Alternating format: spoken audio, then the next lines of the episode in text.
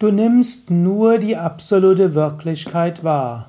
Kommentar zum 236. Vers des Vivekachudamani von Shankaracharya.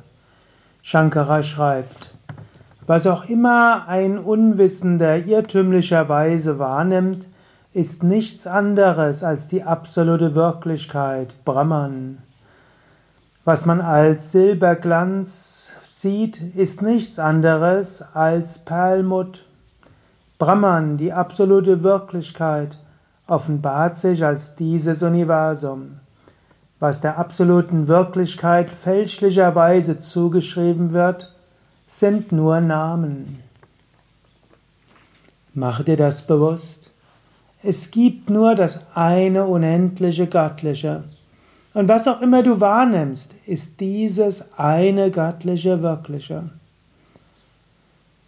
Was auch immer du anschaust, ist Offenbarung dieser höchsten göttlichen Wirklichkeit. Ist so ähnlich, wenn du einen Silberglanz anschaust, dann scheint, mag es so aussehen, als ob das Licht von der, zum Beispiel dem Perlmutt herkommt.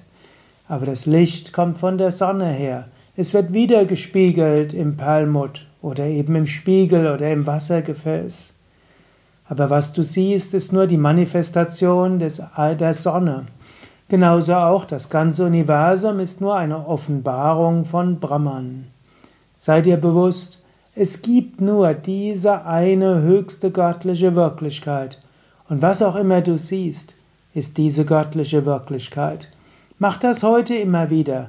Sieh einen Baum und sage, ah, du bist Manifestation der göttlichen Wirklichkeit.